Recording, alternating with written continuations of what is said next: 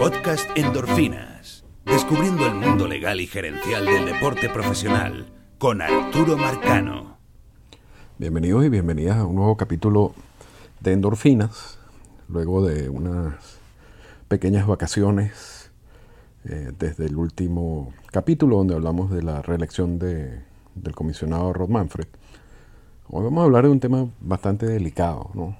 Y vamos a ser muy Vamos a aclarar que, la conversación que vamos a tener en el día de hoy está basada más que todo en escenarios, con lo, con lo filtrado hasta los, hasta los momentos. Yo realmente desconozco la veracidad o la profundidad de muchos de, de los alegatos que se han hecho hasta el día de hoy. Esto lo estoy grabando un 14 de agosto a las 9 y 38 de la mañana.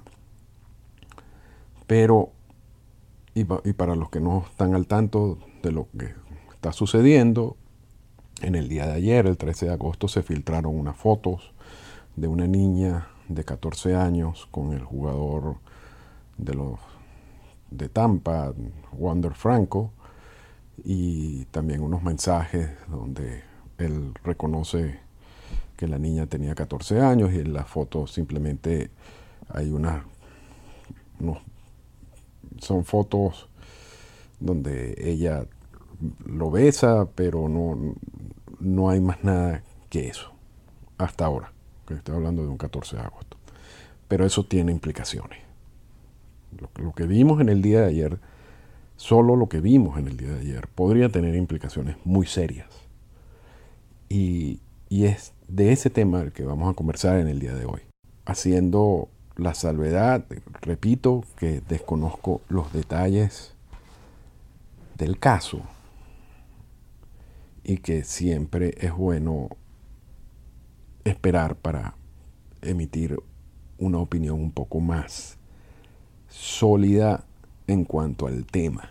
Pero, pero, repito, lo que se filtró ya puede generar una serie de reflexiones que son las que voy a compartir en el día de hoy. Y lo primero, yo creo que, que hay que comentar, donde vamos a iniciar las reflexiones de hoy, es sobre el concepto de violación estatutaria en los Estados Unidos. Y ese concepto, que por cierto no solamente se refiere a relaciones sexuales con consentimiento, sino también abarcan eh, distintos tipos de agresión sexual, de, corrupción de menores, etc. Y en los Estados Unidos, y cada, cada estado lo define de manera distinta, incluso las edades para el consentimiento de relaciones sexuales son distintas, y las penas y las sanciones son distintas, pero en términos generales, lo que se conoce como violación estatutaria es cuando un adulto tiene una relación sexual con un menor de edad, con una menor de edad. Y en esos casos no hay defensa que valga. El hecho de que el adulto tenga la relación sexual con el menor de edad, con la menor de edad, ya en sí es un acto prohibido por la ley y sancionado. No hay defensa posible. No, el, que el adulto diga yo creía que ella tenía, que ella era mayor de edad o ella me dijo que ella era mayor de edad. Nada de eso funciona de acuerdo con la ley. Y, no solamente estamos, repito, hablando de relaciones sexuales, sino de distintos comportamientos sexuales entre un adulto y una menor de edad. Y la edad también cambia dependiendo de los estados. En algunos casos se habla de 18 años, en algunos, estados se habla de 16 años. Y esto no ya, hemos visto en grandes ligas un caso de una relación entre un jugador y una menor de edad, y es el caso del venezolano Felipe Vázquez, quien mantuvo una relación con una niña de 13 años, que lo envió a la cárcel. Y, es un caso muy complicado y muy complejo, y, y Felipe Vázquez en ese momento era uno de los principales lanzadores en las grandes ligas. Y, cuando todo se ventiló y empezaron a, realizarse las investigaciones del caso, Felipe Vázquez básicamente termina su carrera, enfrenta los cargos legales y termina en la cárcel. Por distintas razones. Solamente quiero mencionar el, el caso en términos generales. Y, el caso de Vázquez era de una relación sexual que él tenía con una niña, repito, de 13 años, donde había distintos mensajes, donde había distintos intercambios de fotografías.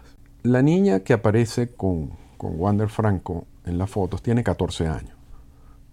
Incluso se filtró un mensaje en donde Wander Franco dice, le dice a esta niña que MLB prohíbe eh, que jugadores hablen con menores de edad. Y, usa la, palabra hablar con menores de edad. Y, allá, o sea, el punto de allí es el, reconocimiento de que, de que tenía, de que esta persona es menor de edad. Independientemente de que eso no es defensa, como lo vimos en el caso de Felipe Vázquez, o como lo dicen los distintos eh, leyes eh, que regulan este tipo de relaciones. Pero además hay un reconocimiento de que, de que esta niña es menor de edad. Y, voy a aclarar otra cosa, no hay ninguna política de MLB que prohíba a los jugadores hablar con menores de edad. Porque si eso fuera así, no, no, no existieran todos los eventos que hay, generalmente los domingos, en donde salen niños al terreno de juego y, están al lado de los jugadores y los jugadores uno los ve hablando con los niños. Y también cuando antes de los partidos es, normal ver a jugadores firmando autógrafos y compartiendo algunos comentarios con los niños. No hay ninguna política que prohíba a jugadores de grandes ligas hablar con menores de edad. Lo que asumo, quiere decir Franco en ese mensaje, es que MLB sí advierte, por lógica, que no pueden tener relaciones con menores de edad, porque eso viola la ley. Pero, pero lo, digo porque en el mensaje habla, eh, menciona la palabra hablar, y eso es incorrecto. Porque no hay ninguna, ninguna normativa de MLB en ese sentido. Lo que sí, repito, puede haber sido un mensaje y debe hacer un mensaje que envía MLB constantemente a los jugadores es que no tengan relaciones con menores de edad, menos sexuales, porque eso es un delito. Pasamos a un segundo punto que, que es distinto, por ejemplo, al caso de Felipe Vázquez, porque el caso de Felipe Vázquez se desarrolla, o sea, todo ocurre en los Estados Unidos. Y es fácil ver cómo ese caso, cómo la, ley puede reaccionar en ese tipo de casos. ¿Ok? Y cómo todo sucede realmente rápido. Y la carrera de, Felipe Vázquez termina, básicamente en días. Cuando hay un caso de un jugador que mantiene algún tipo de relación con alguna menor de edad en otro país. Entonces, las leyes, las leyes de ese otro país entran en juego en determinar si eso se es considerada una violación de la ley, si es considerada una violación, qué tipo de delito podría ser considerado dependiendo de, qué tipo de acciones existen en esa relación. Entonces, en este, en este caso, o, o en un caso de esos, no estamos solamente hablando de las leyes de los Estados Unidos, también estaríamos hablando de las leyes de este otro país, sea el país que sea, sea la niña que viva en República Dominicana, en Venezuela, en cualquier país. Solamente quiero decir que, a diferencia del caso de Vázquez, pueden darse casos en donde hay otras leyes que también entran en juego y que son que entran a definir lo que sería una violación en esos casos. Pero esa situación no exime, por ejemplo, de responsabilidad, o sería al menos algo que podríamos ver en, el futuro, Cuando una persona está viviendo en Estados Unidos, está trabajando en los Estados Unidos, mantenga una relación con una menor de edad que viva en otro país, pero reciba comunicaciones a través del teléfono viviendo en Estados Unidos. Y dependiendo del tipo de comunicaciones que reciba o envíe viviendo en Estados Unidos, puede haber una violación de las leyes en los Estados Unidos, referente a relaciones con menores de edad y a violaciones estatutarias. O sea que en este caso podría, o en el caso de un jugador que tenga una relación con, con una niña que viva en otro país, podría aún así tener responsabilidades penales en los Estados Unidos, dependiendo del tipo de mensaje que comparten, que se comparten. Y voy a poner un ejemplo para que se vea claro. Vamos a suponer que este jugador que tiene una relación con una niña que vive en otro país, estando en Estados Unidos, recibe fotos comprometedoras de esta niña en su teléfono en Estados Unidos. Eso sería un cargo de pornografía infantil y sería una violación de leyes federales en los Estados Unidos. Y vamos a suponer que este jugador no solamente reciba las fotos, sino las comparta. Entonces allí estaríamos hablando de distribución de pornografía infantil, que es otro cargo, otra violación de, otro delito federal. Y en esos casos quizás también veamos la participación del FBI. Porque no solamente estamos hablando ahora de, violar una ley de un Estado. Y en los casos de los jugadores, realmente como se la pasan viajando, quizás podríamos estar diciendo de que, que podríamos estar viendo la violación de varias leyes de varios estados, dependiendo de dónde recibieron esos mensajes, dónde se enviaron mensajes. ¿Y qué dice cada una de estas leyes estatales?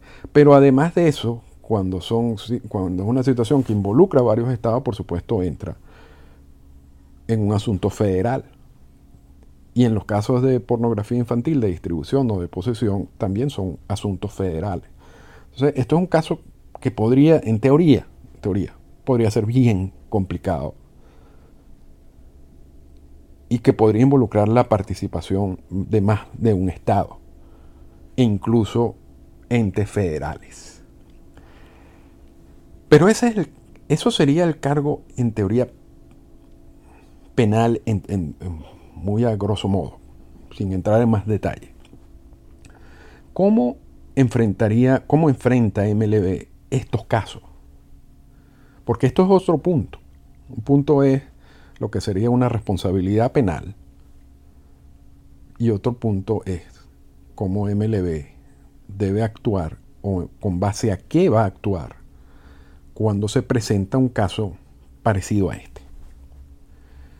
Y, lo primero que, que viene en mente, por supuesto, sería lo de la, la anulación de, un contrato. Y sobre todo en el, caso de Wander Franco, que tiene una extensión por 180 millones de dólares. Y normalmente, históricamente, la, porque hay una cláusula en los contratos de, toda la vida, en el contrato estándar de, de jugadores de ligas mayores, en donde le exige al jugador que se comporte, que tenga un comportamiento ideal. Y eso ha sido interpretado como que no en violación de ninguna ley. Y equipos de grandes ligas, históricamente, han tratado de usar esa cláusula que está en todos los contratos para anular contratos en los que jugadores se han metido en problemas con la ley.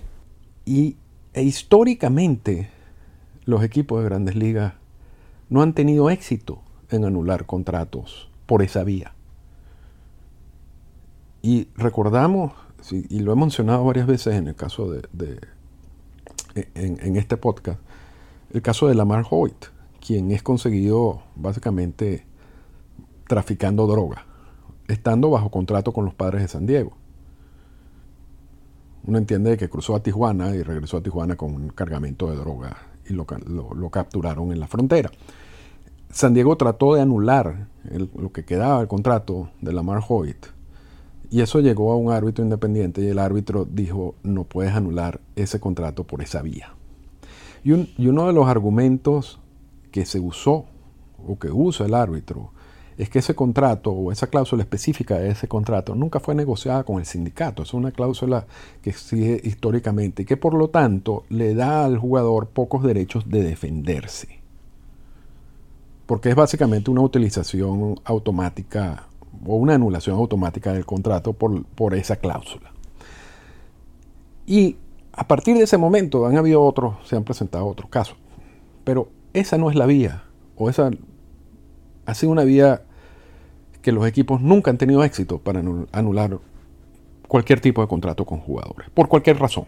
Eso me forzó a revisar, bueno, eh, vamos, vamos a suponer, vamos a usar este, este caso de Franco, pero, pero basándonos como en algo parecido, pues como, si un, como un supuesto de, de un jugador que se presenta o que tiene las mismas características de lo que vimos en el día de ayer.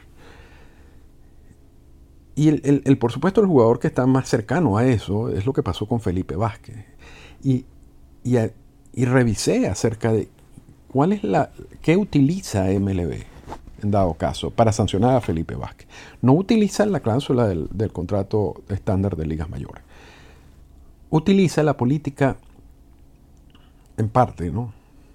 O como primer paso, la política de violencia doméstica, agresión sexual y abuso de menores que es una política que sí está negociada con el sindicato y que es una política que permitió, por supuesto, y, y inicia, en el caso de Vázquez, a colocarlo en la lista restrictiva, en donde él no recibe salarios por esa vía, pero paralelamente, o, porque esto es un caso que no es como los casos de violencia doméstica que conocemos y manejamos perfectamente, esto es un caso que en ese momento era la primera vez que se presentaba. También Felipe Vázquez colocado en licencia administrativa, mientras se decide el caso. Y vamos a decir que la política, en el momento en que eso ocurrió con Felipe Vázquez, es distinta a la política que tenemos hoy en día. Pero, pero vamos simplemente a hablar de este tema en, en términos generales. Entonces, ¿cuál es la vía que puede o va a utilizar MLB en este caso. O en el caso de Wander Franco, es obvio, y eso lo sabemos, de que tiene que iniciar una investigación con base en la información que se tiene en estos momentos.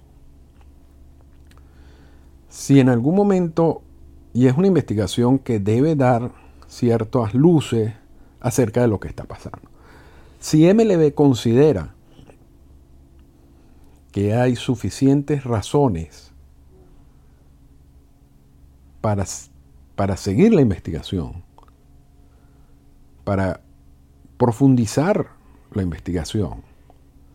Entonces se coloca a Wander Franco en la lista administrativa, de permiso administrativo.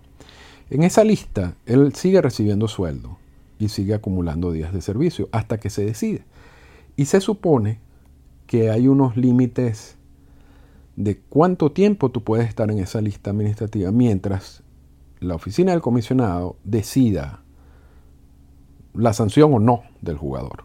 Pero vimos en el caso de Trevor Bauer como esas disposiciones de esos límites de tiempo en la lista administrativa no son tan estrictas como lo dice la, la política, sino puede ser más flexible y puede ser em, expandida, puede ser renovada con, por supuesto, con la autorización del sindicato. Y repito, vamos, vamos a seguir con, paso a paso. ¿Qué es lo que puede pasar?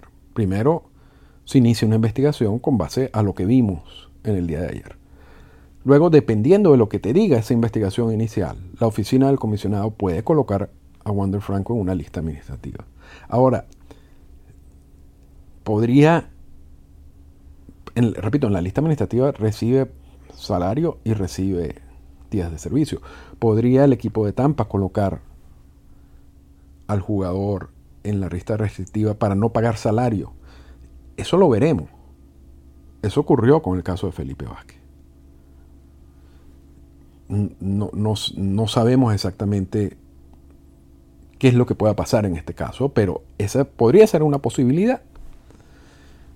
Y, déjame, voy a, voy a aclarar algo, porque por supuesto cuando uno oye el título de la política, dice violencia doméstica, agresión sexual y abuso de menores, uno podría pensar de que la, la, disposición que aplica en este caso es la de abuso de menores, pero no lo es, porque la definición de abuso de menores en la política es simplemente es la relación, cuando, la cuando existe una relación entre la persona y el menor de edad.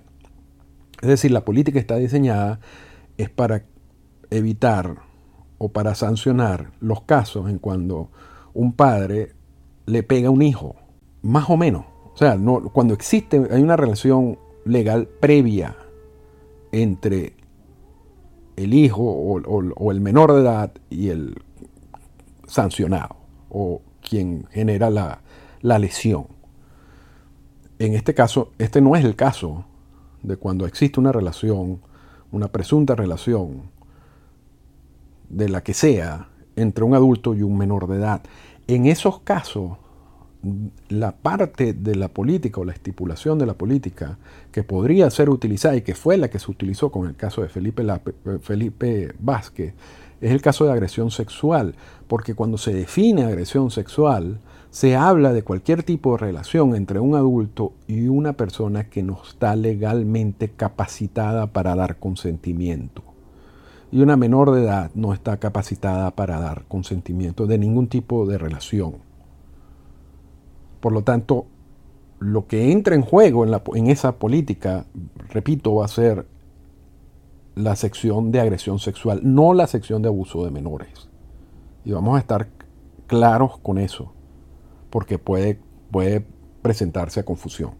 La oficina del comisionado hará, repito, hará la investigación necesaria, verá si coloca al jugador en una lista administrativa, veremos la reacción, por supuesto, del equipo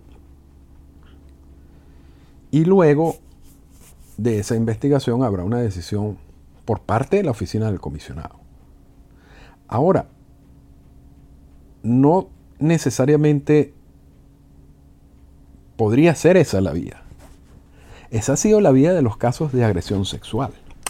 Perdón, en los casos de violencia doméstica. Y me voy a explicar por qué. Porque en los casos de violencia doméstica podría darse el caso de que no haya cargos penales, que no haya procesos legales en contra del jugador. Incluso podría darse el caso de que el jugador le pague a la persona a quien le pegó, ya sea la esposa, ya sea la novia, ya sea una conocida, para que esta persona no presente cargos o se rehúse a participar en cualquier proceso de violencia doméstica en contra de él.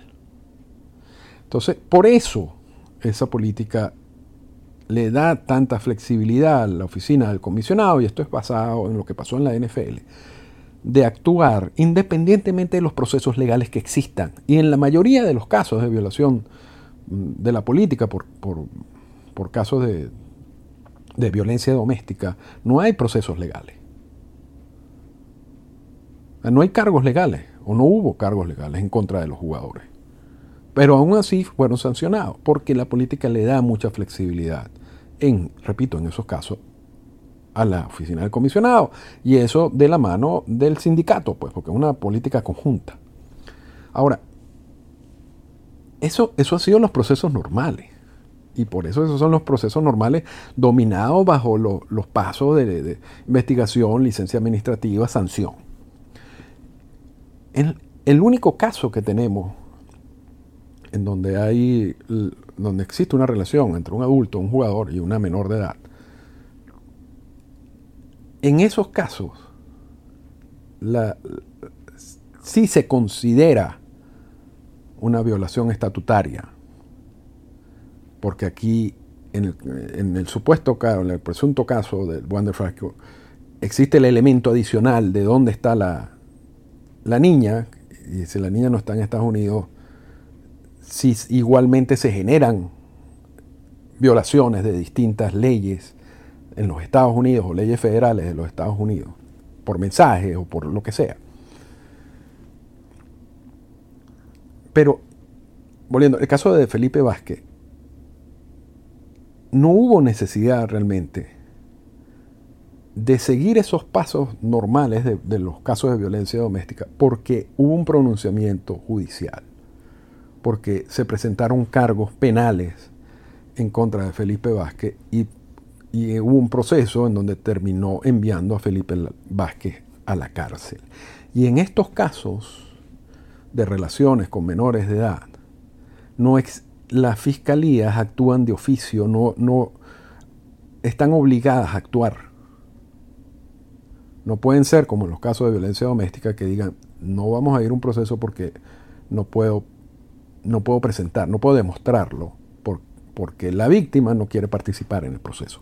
En estos casos actúan de todas, todas. Entonces va a haber un proceso penal si existe un tipo de relación entre un adulto y una menor de edad.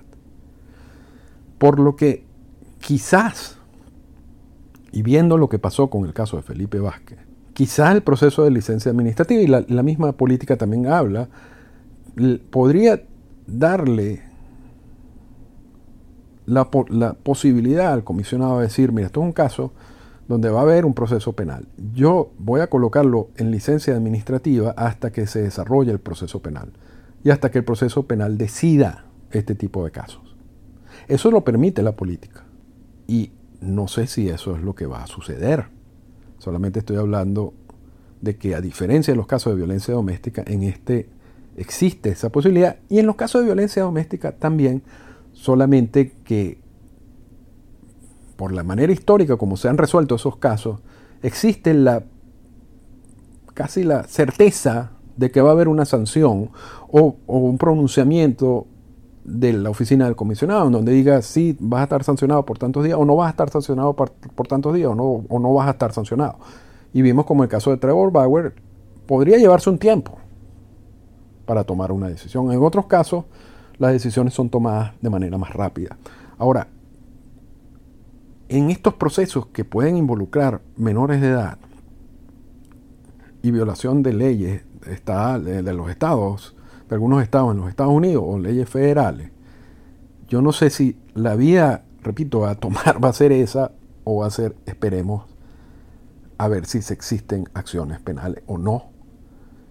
Y si no hay acciones penales, eso no quiere decir que la oficina del comisionado no pueda actuar. Porque, repito, en, los casos de violencia doméstica hemos visto como sí ha actuado y sí ha sancionado. Solamente que esto, este caso tiene otras particularidades. Porque, repito, las fiscalías tienen que actuar obligatoriamente. Quería dejar estos puntos o analizar o reflexionar sobre estos puntos, ya que es un caso muy delicado. Y es un caso donde los medios lo saben. Hemos visto poca información de los medios hasta el momento. Sabemos, por ejemplo, que Wander Franco no viajó con el equipo, lo, mencionó Jess Passan esta mañana, que hay una investigación de MLB y que posiblemente la siguiente vía sea la colocación del jugador en una lista administrativa mientras se decía. Todo eso es lo que hemos analizado en los minutos pasados. ¿Cuál sería el futuro de Wander Franco? Si existen suficientes argumentos como para procesarlo por violación estatutaria o por corrupción de menores, por pornografía infantil, por lo que sea, por cualquiera de los supuestos, no sería un, sería un futuro un poco complicado de analizar, saber si podría incluso continuar en el béisbol. ¿Y qué pasaría con su contrato en sí?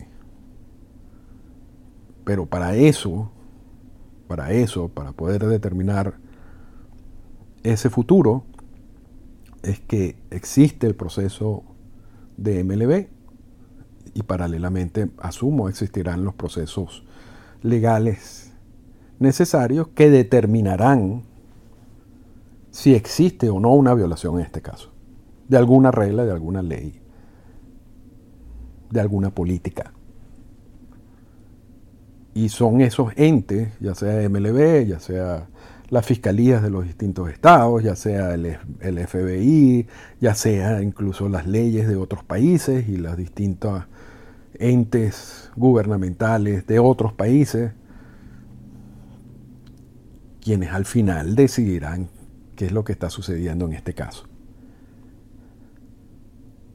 Pero es importante tener una idea clara de cómo se tramitan los casos, de qué tipo de defensas pueden tener los jugadores en este tipo de casos, si las tienen, cuáles son las políticas que se pueden utilizar para sancionar o para investigar y qué tipo de leyes podrían estar involucrados en este tipo